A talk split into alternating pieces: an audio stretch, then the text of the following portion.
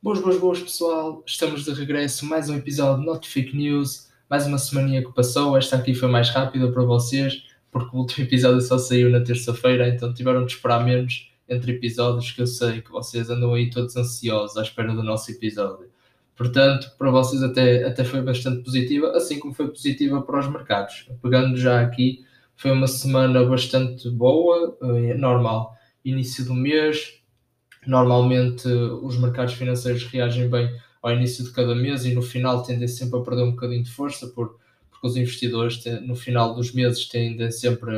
a, parar um bocadinho com os seus investimentos, a respirar um bocadinho, pensar bem no que vão fazer no mês a seguir, mas normalmente no início do, do mês seguinte os mercados reagem positivamente. E foi realmente isso que aconteceu, tanto nos Estados Unidos como na Europa, como em Portugal foi uma semana, foi uma semana positiva para, para estas três regiões e, eh, e vamos então tentar perceber o porquê e, e perceber o que é que se passou para que isto acontecesse.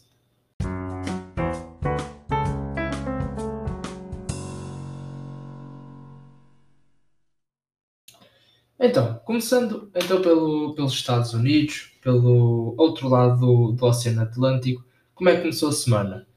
Desde já eu quero dar aqui um, eh, um heads up que a semana para o Nasdaq, para os títulos tecnológicos, maioritariamente, foi muito negativa. Na, nós tivemos a semana passada que tivemos resultados muito positivos neste, neste setor tecnológico, mas realmente esta semana foi, foi muito negativa. Porquê? Porque parece que a cada dia que passa há uma certeza maior que, que vamos, estamos a caminhar para um período em que, se Deus quiser, o Covid vai vai fraquejar e, e as indústrias e as economias vão voltar ao, aos níveis pré-pandemia. Claro que isto não é para, para um futuro próximo, como todos sabemos, mas a cada dia que passa realmente temos uh, indicadores que nos mostram que estamos aí num bom caminho, pelo menos, e agora falando nos países desenvolvidos, de, na Europa, nos Estados Unidos, claro que estão, sei, e vocês também devem saber que estão a haver situações muito graves em países em desenvolvimento, por exemplo, na Índia está uma situação muito, muito grave, mas, mas realmente as economias dos países desenvolvidos parece que estão a caminhar para, para bom porto. E o que é que acontece com, estas expectativas de otimismo face à recuperação económica? Os investidores fogem então do, dos, dos títulos das ações que são de crescimento, como, como por exemplo as tecnológicas, e vão então para ações de setores cíclicos aquelas ações que, que até os setores podem não ter assim, um crescimento explosivo como tem o setor tecnológico, mas que vão beneficiar muito com, então, com a recuperação económica. Portanto, feito esta parte uh, do Nasdaq, a semana iniciou nos Estados Unidos positiva, sempre com este sentimento de que estamos aí no bom caminho e que e, e os investidores apostarem muito nos setores cíclicos, então no entanto, na terça-feira, e, e, já digo já que foi o único dia que, que as sessões na, nas bolsas americanas fecharam no vermelho, tivemos uma queda. Porquê? Porque Janet Yellen, a, a secretária do, norte-americana do Tesouro, admitiu então numa entrevista que as taxas de juros poderão mesmo ter de ser aumentadas para evitar um sobreaquecimento da economia decorrente de todos estes estímulos que, que a administração de Joe Biden aprovou à economia norte-americana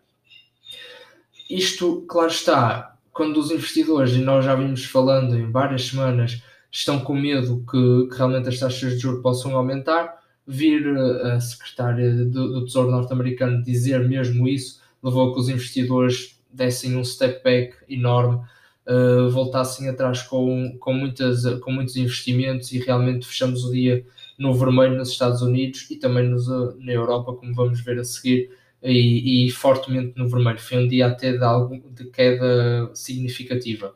Claro que isto, o medo do que as taxas de juros possam subir, leva então novamente os investidores a irem para títulos mais seguros e fugirem ainda mais das tecnológicas. No entanto, no resto da semana, uh, os investidores recuperaram confiança. Porquê? Porque logo na quarta-feira, a mesma Janet Yellen veio então dizer ao público que, atenção, eu disse aquilo, eu, eu acho aquilo, mas o Fed é completamente independente, ela não tem, não, pronto, não, oficialmente não pode exercer pressão nem manda no Fed, portanto, e ela não estava, ela disse mesmo que não estava a fazer nenhuma previsão ou recomendação. Disse que, era, que foi apenas um comentário, que era a sua opinião, mas que não, não era de maneira nenhuma para influenciar a ação do Fed e muito menos para prever o futuro. Portanto, isto deu algum alento aos investidores que então na quarta-feira voltaram em força à bolsa e a bolsa fechou mesmo a subir. Depois na quinta também com este sentimento de otimismo face à recuperação económica das economias dos países desenvolvidos, também continuamos a subir e na sexta fechamos na mesma semana no verde, eh, porque aqui foi uma coisa um bocadinho estranha nesta sexta-feira, porque houve, saíram praticamente os dados da criação de emprego nos Estados Unidos, dados normais que vão saindo do mercado laboral norte-americano e os dados ficaram um bocado aquém do que era esperado. Vocês podem pensar, então se os dados ficam aquém, isso não quer dizer que, que, pronto, que a economia não está a avançar tanto quanto se esperava e, e que pode ser um mau sinal para esta recuperação económica que falamos aqui. Os investidores, realmente vocês têm razão, mas os investidores não pensaram só nisso. Pensaram também que, ok, qual é que é o nosso maior medo? É as taxas de juros subirem. Mas se os dados do mercado de trabalho nos dizem que a economia não está assim tão boa, é provável então que, que o Fed e também na Europa o BCE mantenham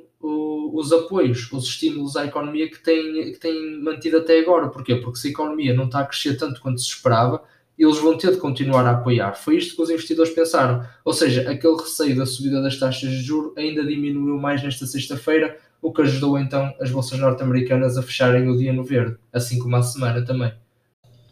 Na Europa, foi praticamente, foi mesmo exatamente igual aos Estados Unidos. Subimos na segunda-feira, um dia que até foi feriado em Londres e, portanto, houve menos liquidez do que é normal nas bolsas europeias, mas realmente foi um dia que na segunda-feira todos aqueles bons resultados apresentados na semana passada e estas boas perspectivas de recuperação económica contaram muito e começamos na mesma como nos Estados Unidos com, uh, com verde no início da semana. De resto, foi exatamente igual. Caiu na terça-feira exatamente pelos mesmos comentários de Janet Yellen e depois acabou a semana a subir, sempre na quarta, na quinta e na sexta, uh, sempre com esta esperança de uma boa recuperação económica e também que o BCE, assim como o Fed no, nos Estados Unidos, mantenham então a política de apoio às economias que têm mantido nos últimos tempos e que mantenham então os juros diretores próximos de zero e nos mínimos históricos que temos assistido ultimamente. Por cá por Portugal, a semana foi praticamente igual também aos Estados Unidos e à Europa, só tivemos ali na quinta-feira que caímos, mas muito ligeiramente, mas já vamos lá. Começamos então a semana a acompanhar os Estados Unidos e a Europa, um grande crescimento, segunda-feira no verde, um grande crescimento na maioria de, das cotadas, acho que até só houve três uh, cotadas em Portugal que, que desceram a sua cotação, e também com um grande destaque para a EDP Renováveis, que subiu no dia em que anunciou então um novo acordo para vender energia em Espanha. Na terça-feira também caímos por causa de daqueles comentários de Janet Yellen, e para além disso, tanto a nós como a Jerónimo Martins está num período eh, ex-dividendo, ou seja, está num período, estava num período antes de pagar o, os dividendos, e nós já sabemos quando se paga dividendos, quando uma empresa paga dividendos, a sua cotação costuma cair. Portanto, no período antes de pagar-se dividendos, é completamente natural as cotações caírem. No entanto, depois subimos outra vez a partir de quarta-feira e aqui na quinta-feira há uma diferençazinha que caímos, foi muito pouco, mas, mas caímos acho que foi 0,01%, é, é muito reduzido, mas foi em grande parte devido à EDP renováveis, porque ao longo desta semana, depois da segunda-feira, claro, a segunda-feira foi um bom dia para, para a EDP renováveis, mas depois no resto da semana saíram algumas notícias que o setor, a dizer que o setor renovável pode estar um bocadinho instável.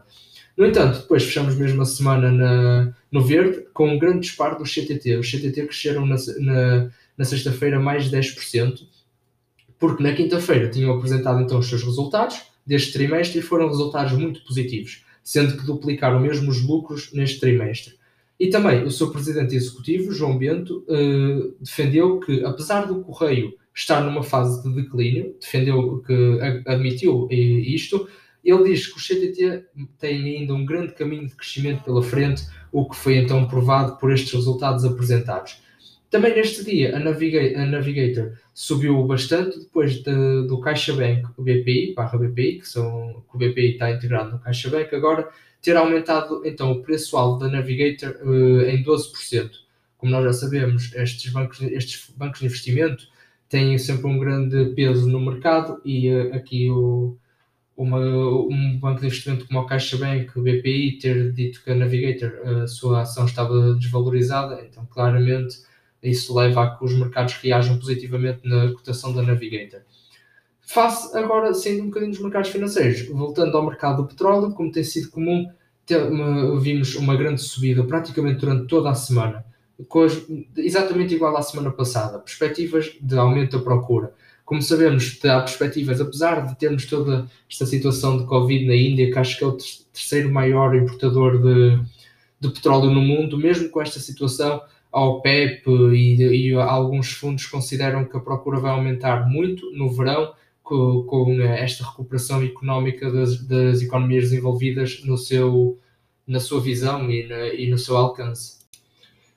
Continuando então aqui, passamos então para esta parte das notícias, não é? Da semana. Uh, claro que eu já fui metendo aqui as notícias mais importantes para os mercados financeiros, já fui falando aqui um bocadinho ao longo que gravava, que gravava então o, o resto do episódio. Mas vamos então para esta última parte do, dos episódios, sempre que é abordar um bocadinho as notícias de, desta semana que eu não, não impactaram diretamente os mercados, mas que são importantes. A primeira é então logo em, em, em relação à economia portuguesa que foi então o Reino Unido ter aprovado as viagens para Portugal a partir de 17 de maio. Portugal conseguiu mesmo ser um dos 12 territórios que estão na lista verde uh, do Reino Unido,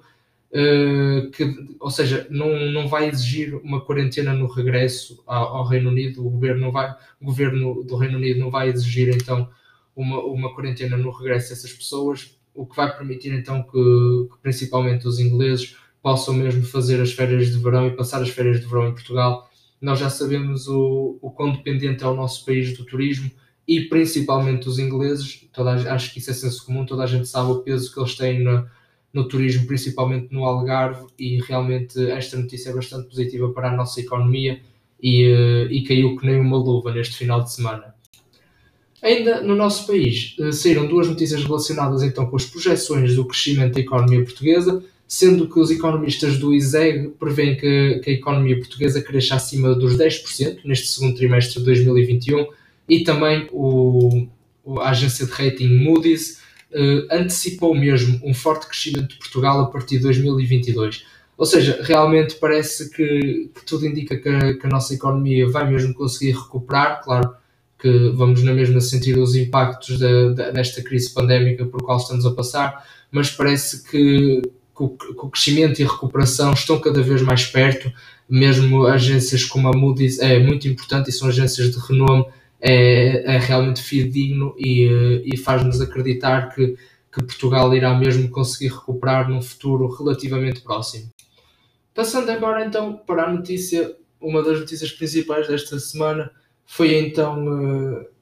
eh, a, a, a reunião da Comissão Europeia aqui no Porto, em Portugal, e uh, que se, foram abordados muitos temas, mas que esteve em foco então uh, se, a Europa apoiaria então os planos do levantamento das patentes das vacinas relacionadas com o Covid-19 ou não.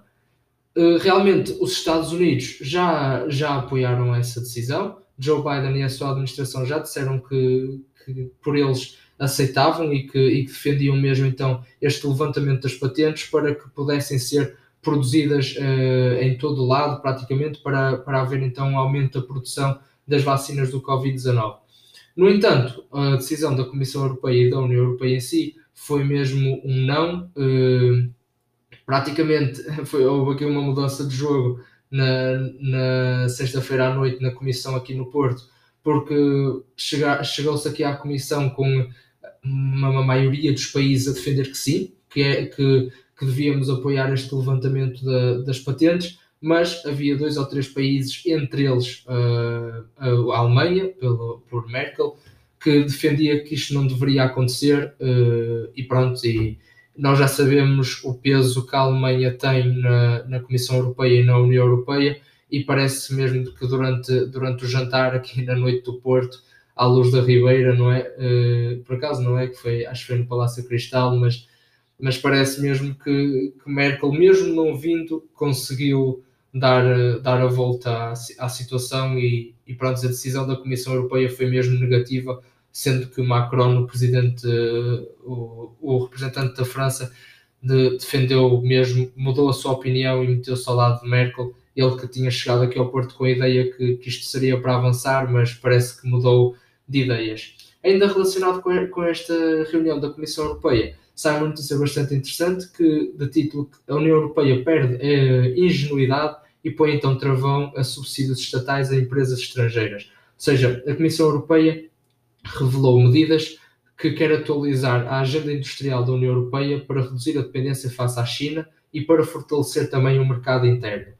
Esta é uma notícia bastante positiva, eh, sendo que também foi acompanhada por algumas eh, decisões em termos de, de combate às alterações climáticas.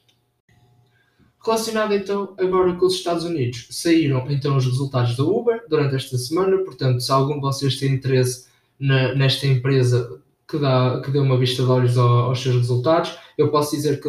que, eles reduziram fortemente as perdas, as perdas, mas uh, as receitas ficaram um bocadinho aquém do estimado. Portanto, houve notícias positivas e negativas para a Uber, mas nada melhor do que tu que estás a ouvir e tens interesse na Uber, ires ver por ti e, uh, e tirares então as tuas conclusões. Ainda em relação aos Estados Unidos, tivemos eh, então uma notícia que diz que os estudos sobre o dólar digital ganham força nos Estados Unidos. Ou seja, este, este tema das criptomoedas está cada vez a ganhar maior, maior protagonismo. Uh, há muitas criptomoedas aí a surgirem e a explodirem completamente, tanto em cotação de mercado como em valor, e realmente em todo o mundo tem-se abordado esta temática das moedas digitais que possam ser então emitidas pelos bancos centrais que, que possam dar aquilo que está a faltar à maioria das criptomoedas, que é estabilidade e segurança. A China parece estar um bocadinho à frente nesta corrida, mas realmente esta notícia mostra que os Estados Unidos não querem perder tempo e querem mesmo encurtar distâncias para a China.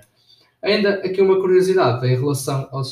uma empresa americana, não é? Que foi a notícia relacionada a dizer que Warren Buffett apontou então Greg Abel como provável sucessor na, na Berkshire Hathaway. Numa reunião, praticamente Warren Buffett disse que, que Greg Abel era, era então o seu possível sucessor para liderar este, este conglomerado que é tão famoso nos mercados financeiros americanos. Por cá, por Portugal, temos então a última notícia, voltando a Portugal, que foi realmente uma notícia que disse que os bancos deram 37 milhões de euros por dia para a compra de casa. O ritmo da concessão do novo crédito para as compras de casa voltou a acelerar e tocaram mesmo o máximo de 2008.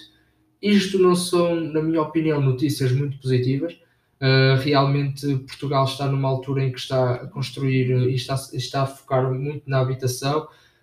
e, e, os preços da habitação estão cada vez mais caros e é muito também devido a esta facilidade com que se está a dar crédito à habitação e, uh, e também a todo, todas as situações relacionadas com as moratórias, mas como aconteceu em 2008 e há risco de acontecer agora novamente, pode estar aqui mesmo a criar-se uma bolha e e pronto, e um dia mais tarde explodir e, e haver famílias que, que não consigam pagar os seus empréstimos e que possam ficar numa dificuldade financeira relativamente significativa. Chegamos então assim ao fim de mais um episódio. Espero que tenham gostado. Mais um episódio lançado. Estejam atentos. Uh, em princípio, nesta semana vai ser aberta uma caixinha de perguntas sobre para, para o QA, para o, mais um episódio de Ouvidas à Lupa. E também vão, vão sair aí umas novidades no, no nosso Instagram sobre o formato de dúvidas à lupa que, que, vamos perguntar a vocês, aos nossos seguidores, se, se gostariam de participar em algo diferente. Normalmente, as dúvidas à lupa, nós abrimos a, a caixinha e as pessoas perguntam no Instagram e depois eu respondo por áudio, mas nós gostávamos de fazer uma coisa um bocadinho mais dinâmica gostávamos de, de, saber a vossa opinião sobre se vocês mesmos gostariam de participar no podcast, sendo que seria mais ou menos ali entre por pessoa ali entre os 5 a 10 minutos, 10 já muito puxado, entre os 5 e os 7 minutos por pessoa, e que iríamos para uma sessão de Zoom e vocês poderiam me perguntar o que quisessem, podíamos conversar se, sobre algum tema que vocês quisessem discutir, e para fazer um episódio de Dúvidas à Lupa por mês um bocadinho, um bocadinho mais dinâmico e mais interativo com vocês para vos envolver um bocadinho mais na nossa comunidade. Mas mesmo assim, nós vamos deixar a pergunta no, no Instagram e vocês respondam se gostariam de participar, se acham uma, uma boa ideia ou não. Mas pronto, continuem atentos, continuem informados, que é essencial neste mundo, e nós vemos então no próximo domingo.